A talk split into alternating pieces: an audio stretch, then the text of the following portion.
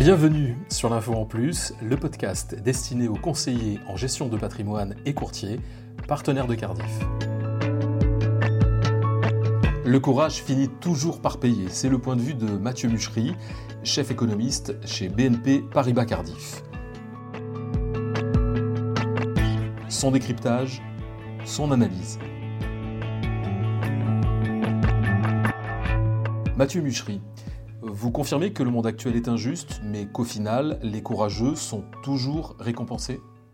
J'espère qu'ils seront récompensés. Oui, euh, effectivement. Euh, quand on euh, regarde, enfin quand on écoute les médias, très souvent l'idée c'est que les marchés sont court-termistes. Ils nous obligent au court terme et par conséquent nous ne devons pas nous déployer au-delà d'un trimestre parce qu'il y aurait des forces occultes de marché qui nous empêcheraient d'être courageux, de voir loin, d'investir long terme, etc. Et en fait je pense que c'est tout le contraire. nous sommes trop timorés, le marché nous, nous pousse vers des durations plus longues. Le marché nous pousse à un taux d'actualisation plus bas, tout simplement parce que le marché nous donne des taux d'intérêt très bas. Nous pouvons nous financer quasiment à 0%, quasiment comme des Japonais ou des Suisses. Nous pourrions donc dépenser plus, investir davantage, et le marché, il est, tout à fait en, phase avec cette idée. Il a donné euh, beaucoup de crédits à, de nombreuses entreprises euh, en croissance, Google, Amazon, qui pendant 15 ans n'ont pas réalisé un seul profit qui n'ont pas non plus versé un dollar de dividendes, euh, qui ont violé toutes les règles de l'analyse financière. Le marché peut être extrêmement tolérant et très très longtemps, à condition évidemment d'être dans une dynamique courageuse et une dynamique de croissance et de, délivrer. Et si on arrive à avoir cette vision et à délivrer, le marché peut euh, vraiment nous aider, nous aider longtemps et, accepter un taux de rémunération beaucoup plus bas, beaucoup plus longtemps, puisque de toute façon, son alternative, c'est de toucher 0,3% euh, sur des taux, euh, sur des taux d'intérêt. Mathieu, si l'on prend quelques exemples pour étayer vos propos, on peut parler de deux entreprises que vous citez souvent dans cette thématique du courage qui finit toujours par payer. Il s'agit de SpaceX et d'Amazon. Oui, alors SpaceX pour le private equity, si on peut dire, puisque ce n'est pas euh, coté à proprement parler, et euh, Amazon euh, dans la version boursière des choses. Dans chacun de ces exemples, on a des entrepreneurs qui ont été courageux, et il fallait le faire, hein, puisque leur entreprise, elle perdait de l'argent, elles n'avaient aucune perspective de profit avant des années. Hein. ça a été très très long, hein. c'est arrivé très très tard. les profits de Google, les profits d'Apple, les profits d'Amazon, c'est arrivé très très tard, très récemment. Et donc, ils ont été courageux, et à la fin, ils sont récompensés ce sont vraiment de, belles histoires euh, de, courage et j'espère que Elon Musk sera récompensé s'il envoie un homme sur Mars ou ce, genre de choses parce qu'ils font des choses vraiment constructives et, ça justifie vraiment le profit. Et à l'inverse, les gens qui n'ont pas été courageux ont été durement sanctionnés. La, voie de facilité, euh, c'est une facilité de court terme, mais ensuite on est sanctionné. Un exemple, c'est le dossier grec. Euh, les gens n'ont pas été très brillants, ils ont géré le dossier de la dette grecque de façon très court-termiste en laissant les Allemands gérer l'affaire. Et au bout de quelques années, on s'est retrouvé avec un problème plus important.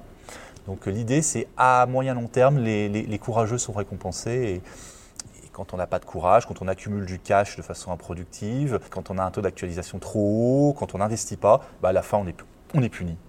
Mathieu, deux économies entrent également dans votre champ d'analyse. Parmi les pays que vous qualifiez de courageux, il y a la Chine et l'Argentine. Vous mettez en avant des modes de réforme très courageuses et qui, selon vous, vont finir par payer un jour.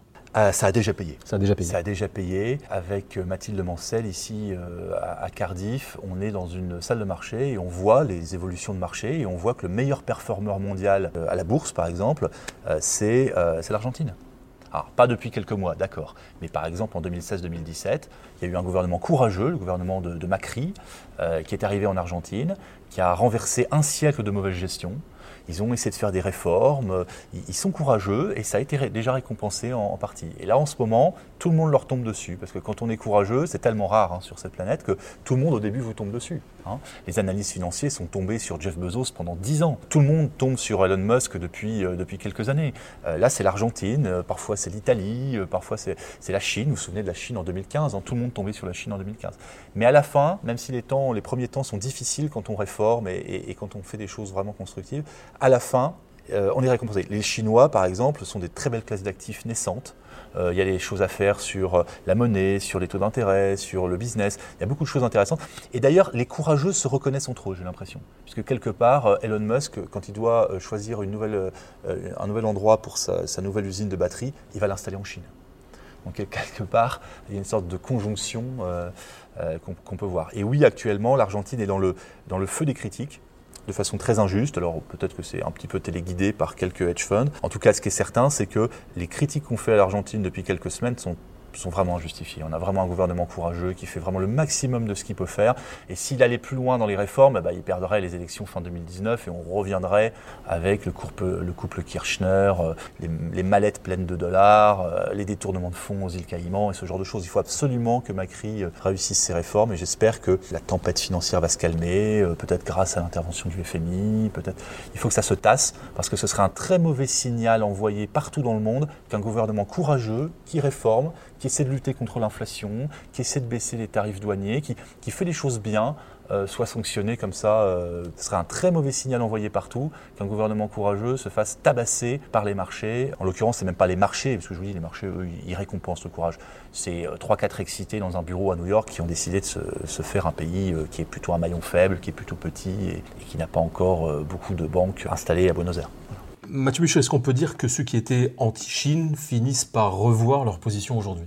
Oui, euh, oui et non. Alors, euh, si on se fie aux dernières semaines euh, où les marchés chinois ont encore bien dégusté, c'est vrai qu'en year to date, hein, depuis le 1er janvier, ils ont perdu entre 9 et 15% Donc, malheureusement, la thématique anti-Chine revient régulièrement. Mais ceci dit, par rapport à ce qu'on avait il y a trois ans, on peut voir que quand même du chemin a été accompli. La plupart des analystes ont dû revoir leur copie et se sont à nouveau aperçus que la croissance était résiliente, que le gouvernement était gentiment euh, anticyclique, que ce pays avait des marges de manœuvre, et que finalement la plupart des arguments euh, anti-Chine ne tenaient pas vraiment.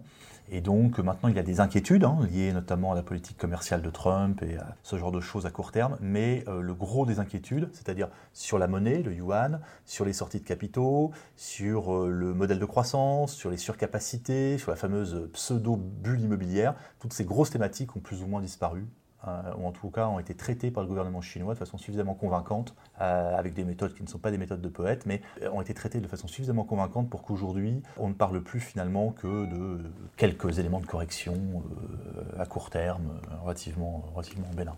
Alors, on l'a bien compris tout au long de cet entretien que nous avions ensemble, le courage finit toujours par payer, on l'a vu pour les entreprises, on l'a vu pour certains pays. Est-ce que maintenant, en conclusion, est-ce que c'est dans l'ADN de Cardiff d'être courageux?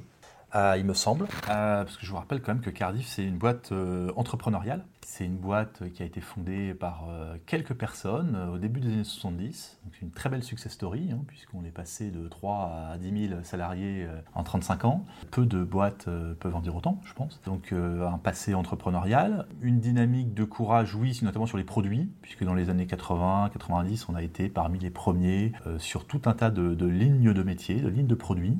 et puis le courage aussi de se développer à l'international, puisque ça fait partie des très très rares assurances françaises qui ont euh, pratiquement la moitié de leurs euh, chiffres euh, au grand large. Je crois qu'il fallait une certaine dose de courage pour envoyer des actuaires au fin fond de la Sierra Madre dans les années 80-90, avec très peu de moyens. Ils ont monté des business, ils ont monté des relations d'affaires. On a plein de pépites comme ça, euh, euh, un peu entrepreneuriales dans, l'entreprise. Je crois qu'il y a quand même toujours cette dynamique. Donc euh, c'est c'est dans notre ADN, mais c'est l'ADN est un mauvais terme parce que l'ADN c'est pour toujours. je crois que c'est dans notre code génétique, mais il faut le réalimenter régulièrement, réinvestir régulièrement dans l'innovation, dans l'entrepreneuriat, comme on dit. Euh, pour que ça continue à être une entreprise euh, courageuse, se projeter encore davantage euh, loin dans les courbes de taux, se projeter encore davantage dans l'avenir, investir davantage dans le, dans le futur, en ayant un raisonnement plus 10-15 ans que 3-5 ans. on peut encore gagner là-dedans. le marché nous y pousse hein, avec les, taux bas. Et je crois que la, prise de conscience est là. Et maintenant, il n'y a plus qu'à.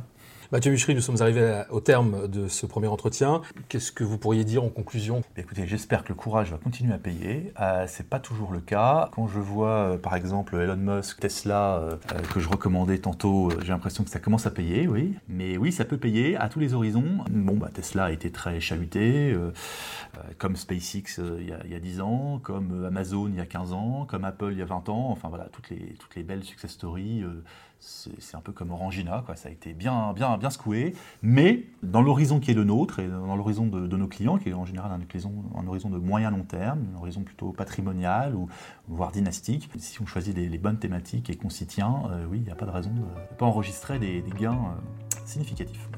Merci Mathieu. Les analyses et informations contenues dans ce podcast sont destinées exclusivement aux courtiers et conseillers en gestion de patrimoine, partenaires de Cardiff.